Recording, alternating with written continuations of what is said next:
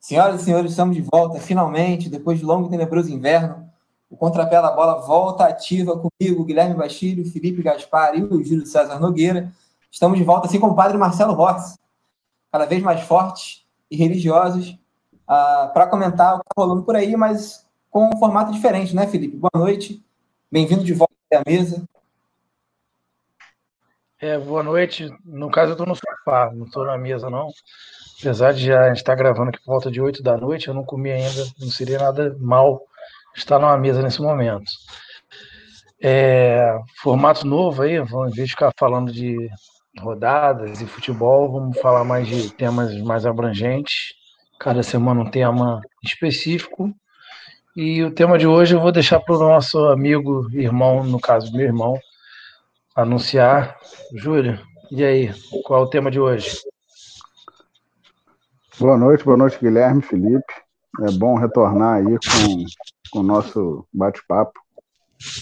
E o tema de hoje vai ser em cima do, do da importância do, dos treinadores, né? Do, do, futebol no, no jogo em si. O que até, até, até onde o treinador faz a diferença numa equipe, o que, que ele, o que, que os treinadores fizeram aí nessa, nessa linha do tempo, de, uns, sei lá, algum, de uns anos para cá que, que, que, mudou o futebol, o, aquele camisa 10 clássico que, que existia na década de 80, de 70, até de 90, ele ele está sumindo, né? Então a gente vai abordar esses temas é, para tentar aí identificar e, e, ver de fato até onde o técnico ele, ele faz a diferença. É, teve uma lei nova agora que eles estão tentando implementar, né, a CBF, de regulamentar para não ficar essa dança das cadeiras, que realmente tem algumas que não, não, não, não tem muito sentido. Um técnico às vezes pega um time para jogar semifinal, final, enfim. Vamos abordar isso aí com um pouquinho mais de calma. Passo para o Guilherme. É, vou começar contigo, então. Uh, eu, a gente tem aí uma hegemonia de jogadores, né? É, vencedores de bola de ouro, que são Cristiano Ronaldo e Messi, nos últimos, sei lá, 10, 15 anos. Acho que 15 é muita coisa. Mas, enfim, dá para dizer que entre os técnicos também rola uma hegemonia com o Guardiola, Mourinho e o Klopp? É para mim isso. É para os dois, está na mesa. Estava aqui olhando o celular, desculpa, brincadeira. É, eu acho que teve essa. Eu acho que o auge do Mourinho versus Guardiola foi Real e Barcelona, né? Eu, particularmente, sou muito fã do trabalho do Mourinho, do Guardiola e detesto o trabalho do Mourinho. Acho que o Mourinho é aquele treinador, é o Abel Braga europeu. Mas, para além disso, uma coisa que eu, que eu acho que tem atrapalhado muito é o jeito certo de treinar um time. A gente chegou a tentar isso em bastidor, que parece que o, o Guardiola fez um, um, modelo de jogo lá no Barcelona, que depois levou para o Bayern, agora trouxe para o City, e parece que é o único jeito certo de jogar. Todos os clubes meio que vão tentando se adaptar a esse modelo Guardiola de jogar e não acho que seja é, que você possa pegar um modelo e aplicar para qualquer realidade, para qualquer tipo de jogo, para qualquer elenco.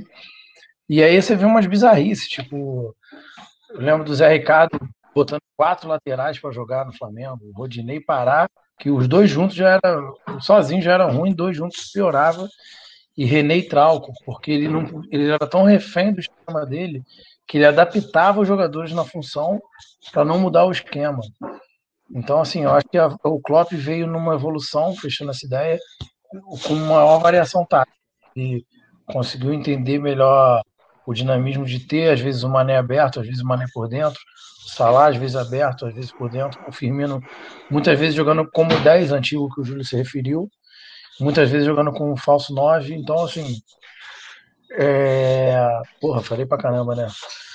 Mas é assim, eu, de, dessa geração aí eu vejo o Klopp bem, bem diferenciado e o, e o Guardiola para mim sentou naquela prepotência do eu vou ganhar do meu jeito de qualquer jeito e inventando um monte de jogador às vezes até deixando o jogador fraco no, no time só para parece que ele quer mostrar que ele entende mais do que de futebol do que todo mundo e mesmo com o time fraco ele vai ganhar.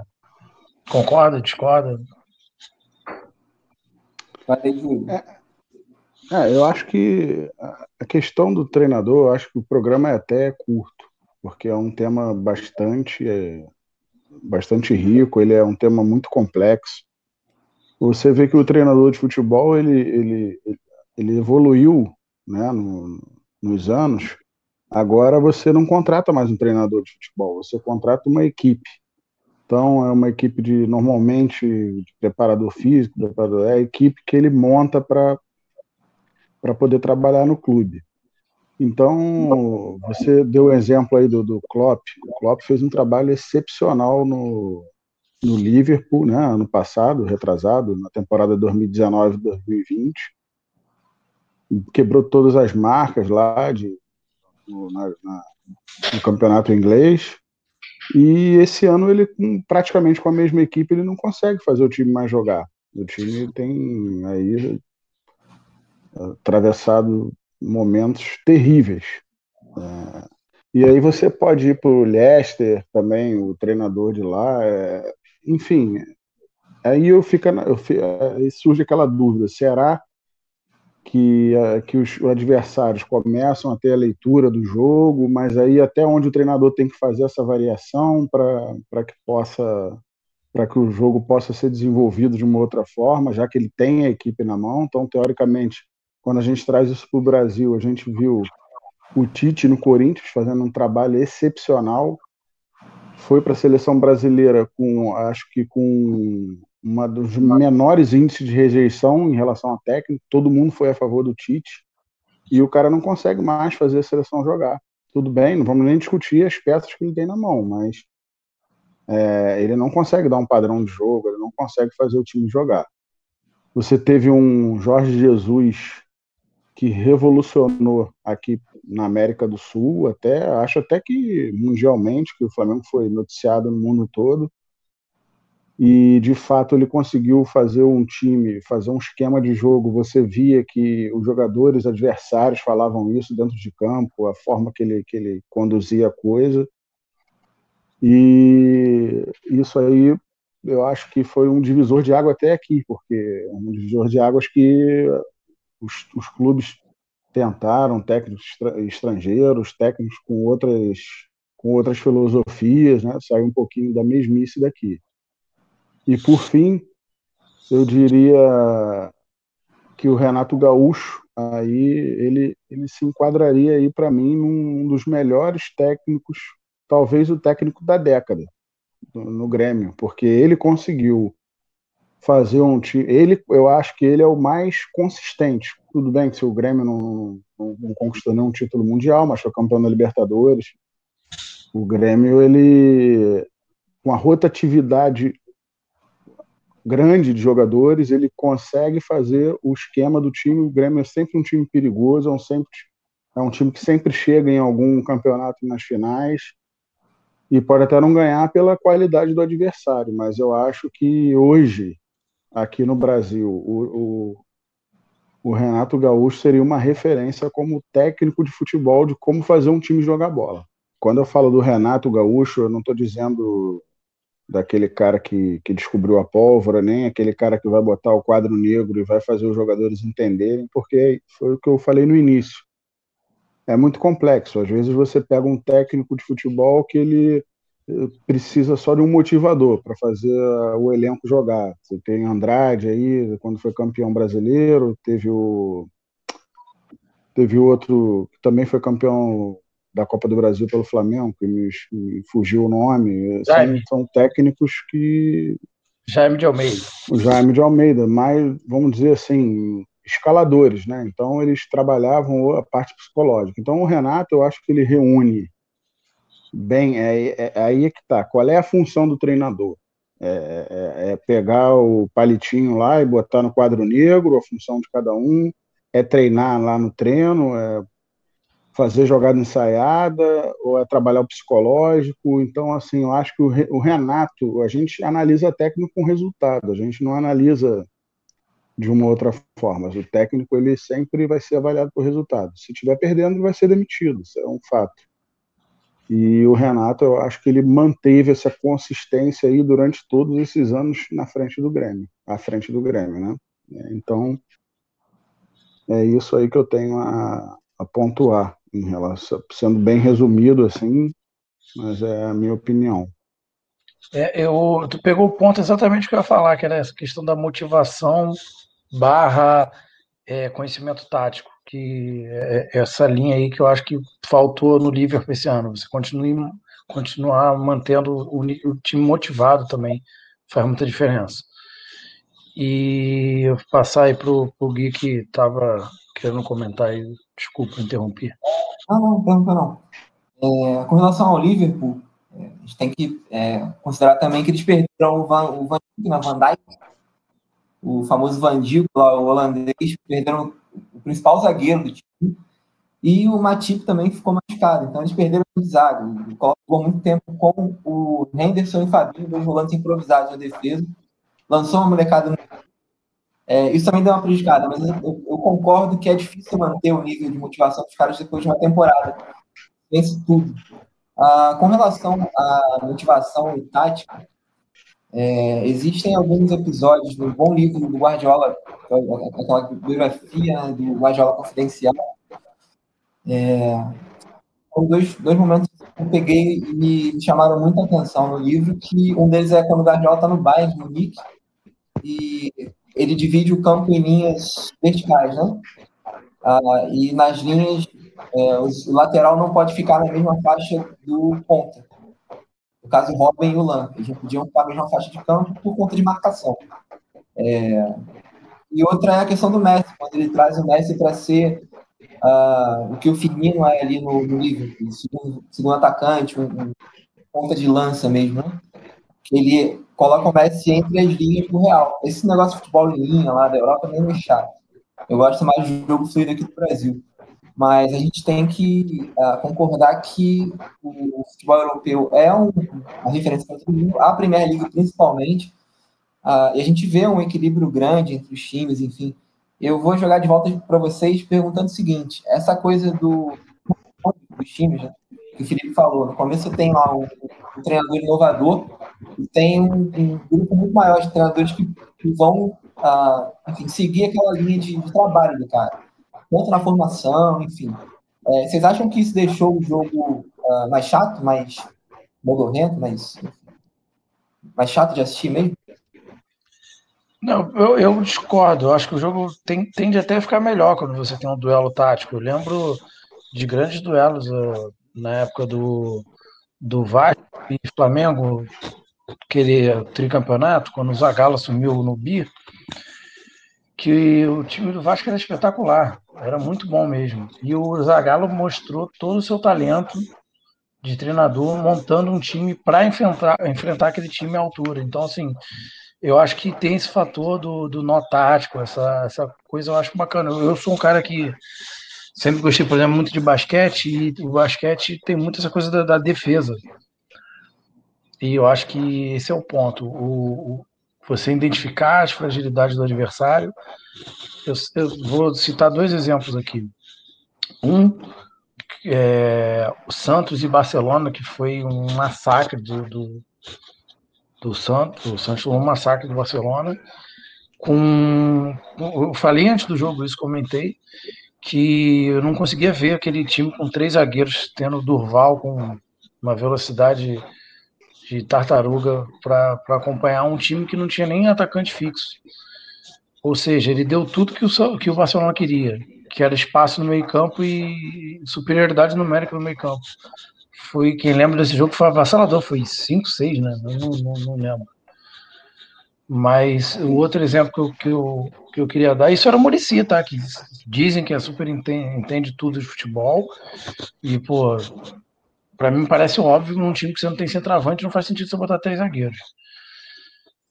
É, e o, os exemplos do Zagallo e os exemplos do Murici para mostrar o quão um treinador pode ganhar um jogo, como ele pode perder um jogo com uma decisão é, equivocada.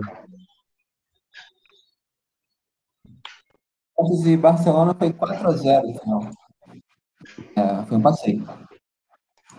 Uh, voltando à questão dos, dos 10 que a gente também comentou aqui, comentário no destaque é, inicial, vocês é, atribuem a que essa, esse sumiço aí do, do grande pensador de meio de campo uh, dos times? A gente tem é, hoje meio-campistas que fazem é, defesa e ataque, né? Uh, inclusive o, o Liverpool do Jürgen Klopp, que foi campeão europeu em inglês, uh, eles têm lá meio-campistas tirando o Firmino, que é um, atacante, né, mas recua um pouquinho. Você tem o Hinaldo, o Fabinho, caras que fazem o campo todo. Esse, esse jogador cerebral, o que, tem sumido dos, dos, dos times cada vez mais? É, é, é, eu, eu acho que eu acho que os jogadores cerebrais eles ainda eles existem no futebol. É que a gente está acostumado com aquele camisa 10, até um aquele aquele jogador mais vamos dizer assim, uma, um pouquinho podia estar um pouquinho fora de forma física, porque ele fazia a bola rolar, né? Ele fazia, ele, ele era o maestro do jogo. É, é, é a metida de bola, é aquele, é aquele domínio com raciocínio para poder fazer a melhor jogada. E eu acho que aí sim, eu concordo que o dinamismo do, do futebol, essa, esse excesso de jogadores no meio de campo, essa coisa de volante que tem que sair para jogar, voltar para marcar, isso aí eu acho que acabou, sepultou o camisa 10 clássico, que era esse camisa 10 que ele parava, olhava. Então, assim, hoje não tem mais tempo de você pegar uma bola, parar para você ver o que, que você vai fazer, escolher a jogada. Eu costumo dizer que no futebol brasileiro a gente tem um camisa 10 que ele é um, é um jogador de um passe, que é o Arrascaeta. E apesar de não ser brasileiro, né? Ele, ele, ele, ele é o, salvo engano, ele é o, é o rei das assistências, foi, foi o grande foi o grande nome de assistências em relação ao, ao time do Flamengo no ano passado e tudo de primeira, porque não tem tempo. Se você pegar a bola, dominar, tentar, vai chegar um, vai chegar a cobertura, vai, a zaga vai voltar. Então, assim, hoje o dinamismo, eu acho que ele, ele acabou fazendo com que esse 10 mudasse um pouquinho de estilo. Ele existe, mas não da forma que que nós estávamos acostumados, aquela coisa clássica de Zidane, né? Eu acho que é, é, é por aí. Só, só um favor e não confundir o dinamismo com o dinismo. São coisas bem diferentes. É, o dinizismo.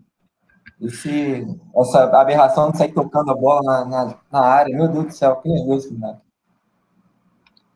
Então, é, em, coisa... em, por, por um momento nós achávamos que, que isso aí, para você ver como é que o, início do nosso, do nosso bate-papo em relação aos treinadores, é isso.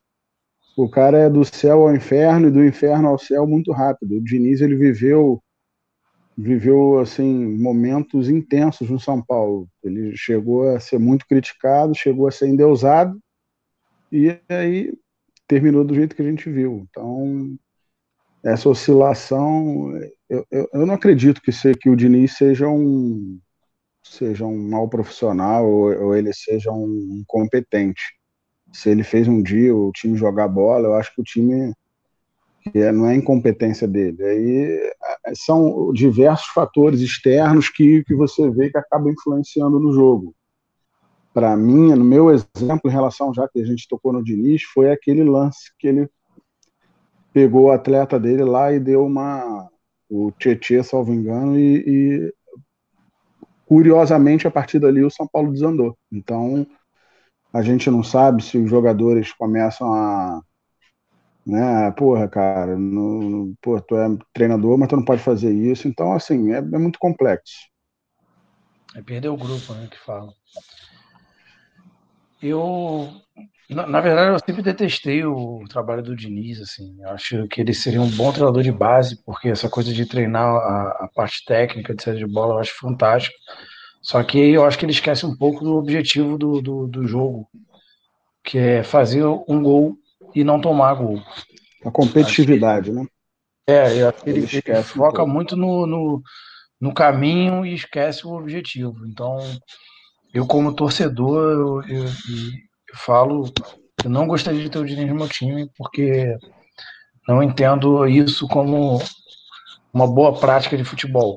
Saber sair jogando uma coisa, sair jogando sempre é, de, assim, o, o, dentro de uma própria partida, você tem nuances. Tem momentos que o adversário vai crescer, sabe? Tem aquela aquele feeling de você entender que tem uma hora que é dar bico para frente, tem hora que é parar o jogo, esfriar. Não é, não dá para você pegar uma receita de bolo e aplicar para todo e qualquer momento. É, pelo menos é a minha visão do, de como o treinador é. deve conduzir uma partida ao longo dela. Né? Você, você até vê, cara, que a questão do treinador, é, até voltando um pouco ao assunto do lado que a CBF quer regulamentar essa situação em relação ao treinador, de, de contratar um só. Você vê contratações de treinador de, de, de, grandes clubes até como uma aposta. Você vê que assim, você contrata hoje um jogo, a parte ainda do treinador, eu acho muito é, como posso dizer, muito amadora. Você escolhe o treinador pelo nome, naquele, ah, vamos no feeling, vamos contratar o Abel Braga no Inter, entendeu? Você estava com o Cudê, que era um cara que veio fazer um trabalho, aí você me escolhe assim, é puro achismo, puro chute. O Vasco, várias vezes, com, com Vanderlei Luxemburgo. Agora, até agora, você sabe, o Corinthians pegou lá o, o Mancini. Então, assim, é, eu acho que essa dança das cadeiras, assim, é, o, o clube, ele às vezes é tão profissional, tão é, o futebol ele é tão hoje em dia tão competitivo, tão profissional, tão rentável e tão rentável e chega para você escolher o técnico, você escolhe, porra, olha só, vamos fazer aqui, faz uma enquete no, no, é. no, com a torcida, entendeu? Eu acho que essa questão do treinador ela é muito amadora ainda no Brasil. Não, é, mas o mundo tem essa prática, eu acho, de pegar aí jogadores e sair botando para jogar e vendo o que dá. Eu, eu, eu, gosto de pegar a comparação de outros esportes. Né? Tem muito o futebol americano, por exemplo, tem um treinador para defesa, tem outro para ataque, tem um de bola parada. Foi o que o Júlio falou é, antes, que agora as equipes estão com um staff maior para cada um trabalhar um aspecto do jogo. É, eu, eu, lembrei aqui de uma máxima, já cortando o assunto e dando uma mudada, eu queria saber do Guilherme se ele concorda. Meu avô falava que tinham dois tipos de, de treinador.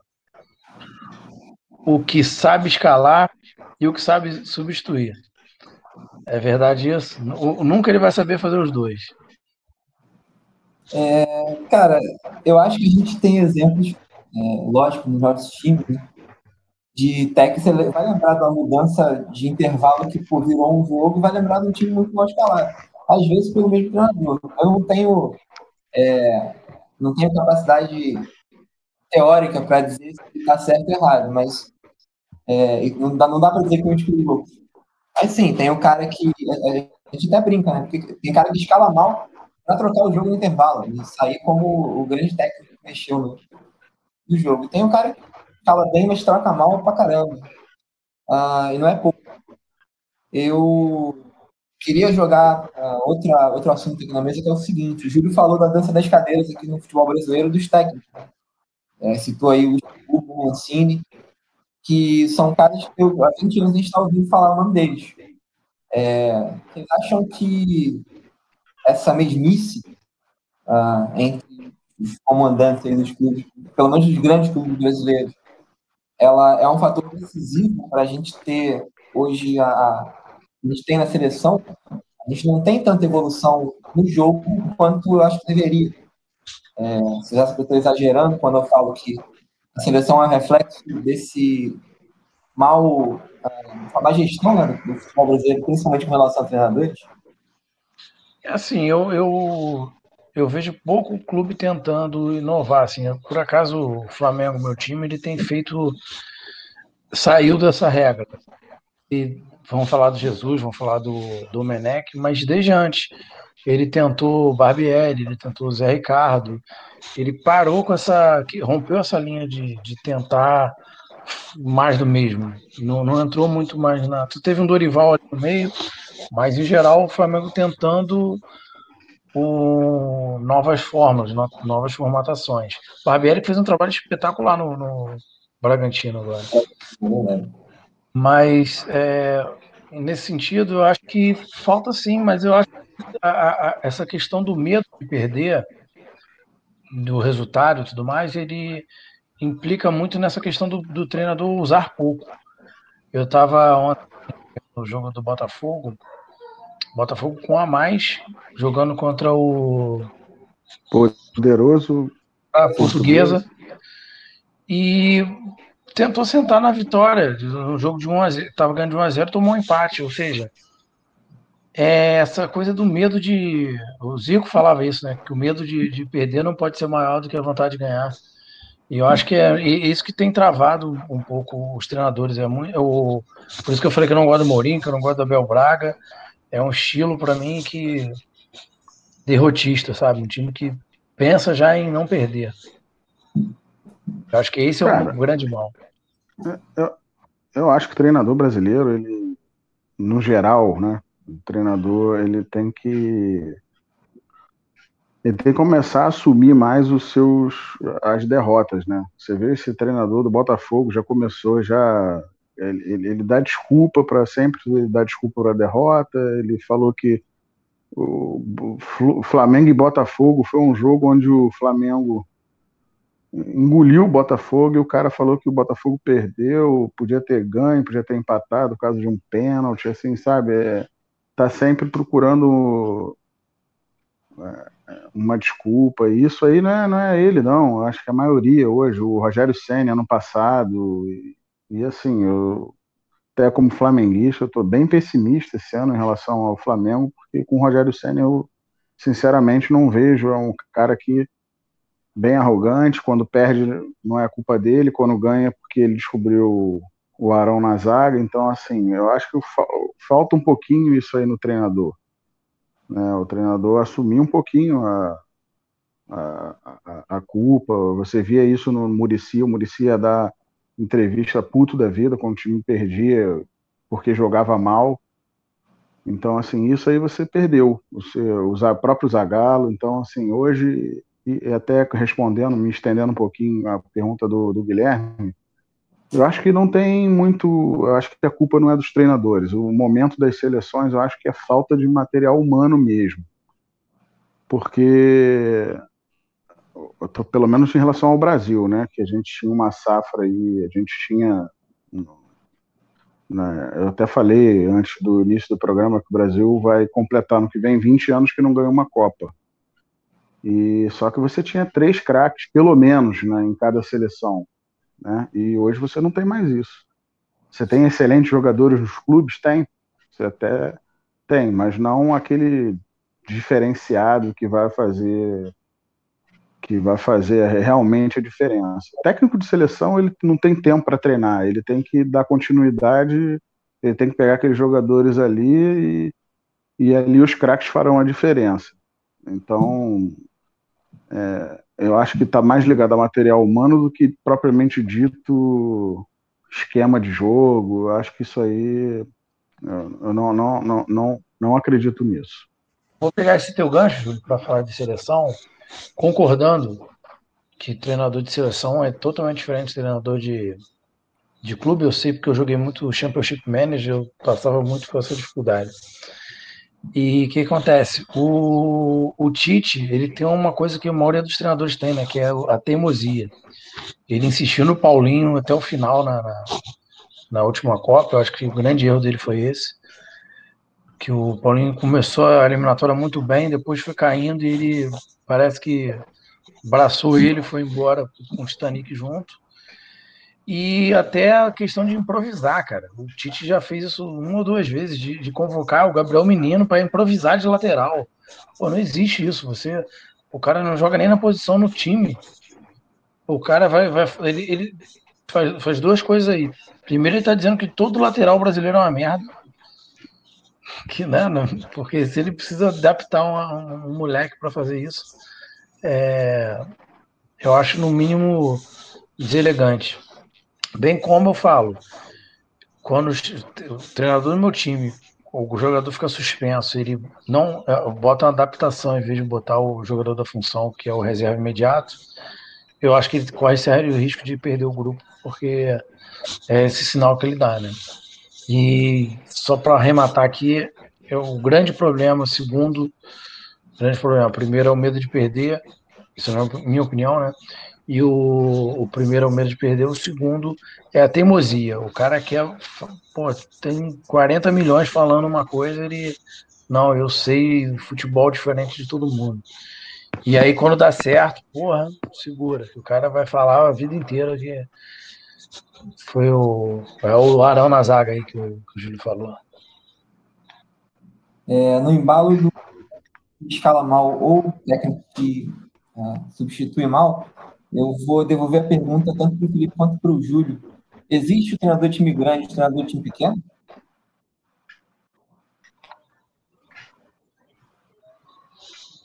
Cri, cri. Felipe, vai responder? Quer que eu responda? Pode responder. Não, não, acho que não. Acho que existe aquilo que eu falei, né? É, é, é aquele folclore. Eu acho que isso aí existe nos clubes. Então, você pega um Palmeiras, ano passado, com a Crefisa, diversos jogadores de, de qualidade, um time, um elenco fortíssimo. E aí você me vira para contratar um Vanderlei Luxemburgo. Então, assim, é, é, não, não tem muito sentido, e não vejo muito sentido. É diferente quando você tem um, um time, aquele time grande que está combalido, que tá, e aí precisa de um, de um técnico para até para ser para parecer mais que os jogadores, para chamar aquela resposta, até tudo bem. Agora, a mesma coisa do Inter, pegar um Abel Braga.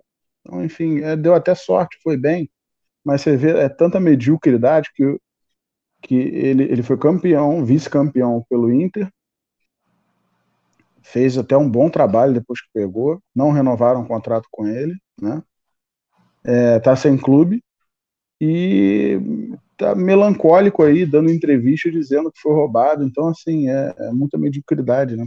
Então, eu não, eu não, acredito que exista isso, não. Eu acho mais é aquela coisa de folclore que que o cara tem nome, vai treinar um time, um time de expressão, porque hoje você vê treinador com nome treinando um time pequeno e treinador pequeno treinando um time grande. Você... O Givanildo Costa Saco sofreu muito com isso, que ele reclamava muito que não tinha. Ver, agora a sensação é o. Mas aí você teve Ney Franco, você teve aí Chamusca, você teve diversos técnicos considerados técnicos de, de times pequenos com, com, com um, time branco, um time grande. Você vê, a sensação agora é o Lisca doido que foi sondado aí, todo time grande queria o cara e ele recusou aí algumas propostas e então eu não acredito nisso não, eu acredito mais nesse eu, nesse... eu, tenho, eu só tenho uma discordância aí, que é a questão da, da bagagem. Né? A pressão que, o, que uma torcida grande faz, às vezes o cara tá um pouco cru, acho que tem que estar muito confiante no trabalho dele. E aí não tem a ver com ser de time grande ou, ou pequeno. É um pouco até na, na, na, linha do que você disse antes, em relação a o cara botar o erro na, na imprensa, na, em tudo menos nele. Então, assim, quando o cara tem uma, uma bagagem, facilita até para esses momentos de crise, né?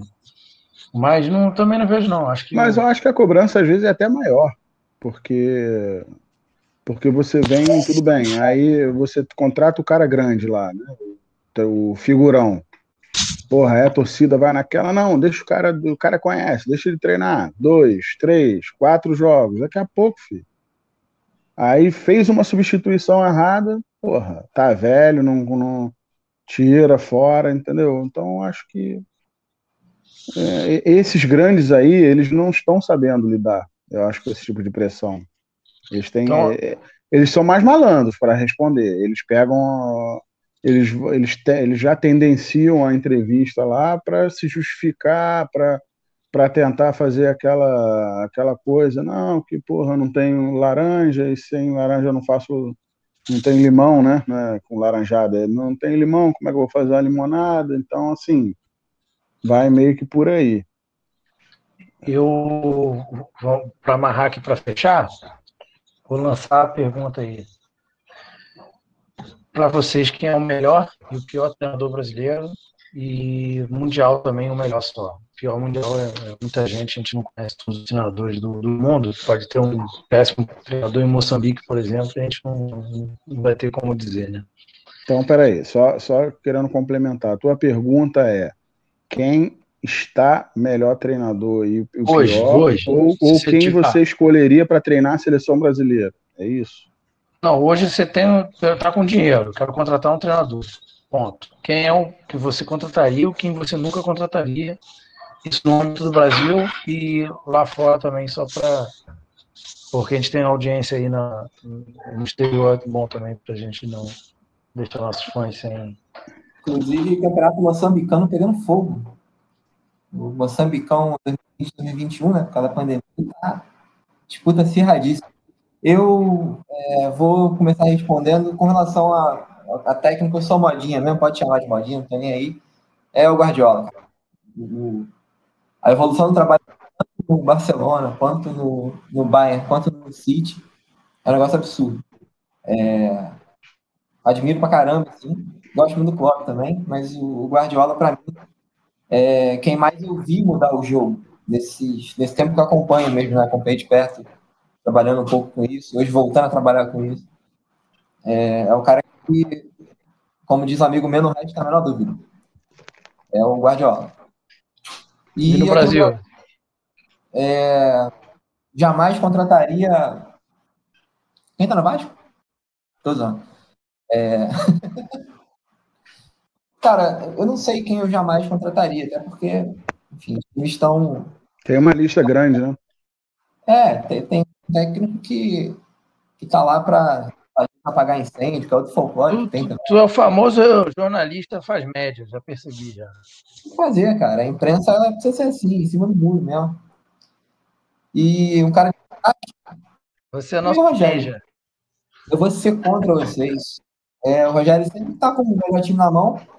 É, enfim, conseguiu aí se, se adaptar um pouquinho e, cara, é um cara que aprende resultado, é campeão brasileiro, não tem que falar muito dele, não. Pra mim é quem tem mais destaque. E aí, Júlio?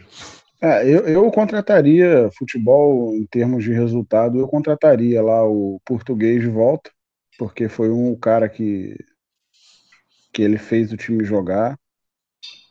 Tem até a minha ressalva em relação ao, ao ano seguinte, né? Que antes dele ir embora, o Flamengo ainda tinha começado a dar sinais aí de, de queda, né?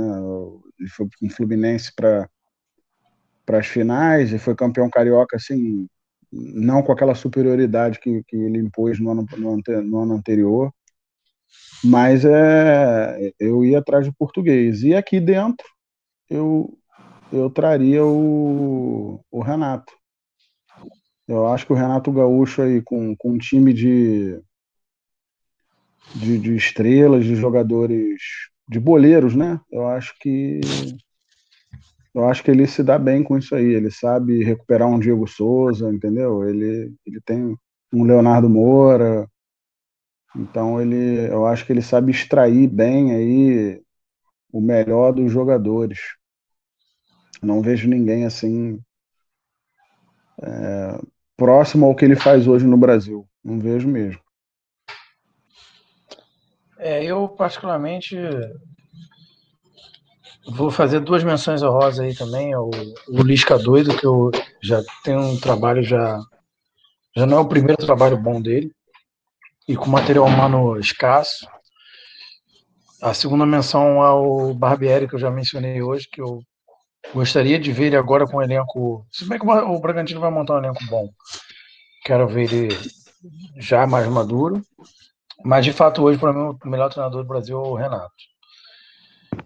E quem eu não queria jeito como já falei aqui também, Abel Braga, esse cara, para mim, é, é um desserviço ao futebol. Mesmo no auge dele, eu já não gostava. Concordo.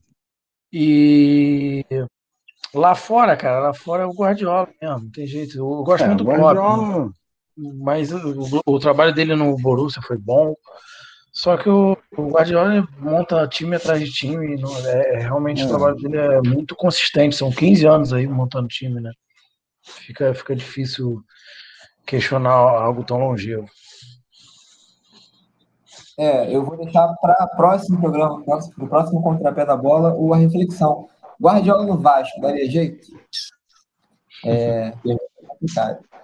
Bom, a gente vai ficando por aqui. É, foi bom esse retorno, bom rever os amigos e bater esse papo. A gente promete voltar em breve, é, só não prometemos a data, só não, só não prometemos quando. Um abraço, Filipão, boa noite, até a próxima. Boa noite, foi, foi um prazer inenarrável poder estar aqui de volta. Inenarrável, a gente pode ter um tema sobre narradores, hein? Ó, fica aí a dica. É, pode chamar o, o Escobar aí para. É, eu acho é... que ele não vai querer vir, não, mas a gente chama assim mesmo. E... Mas é agradecer aí todo mundo que está ouvindo e para quem não está ouvindo também, que é a maioria, uma boa noite. E boa noite, Guilherme, boa noite, Júlio. Fica aí com a palavra para fechar, Júlio. É, galera, vamos.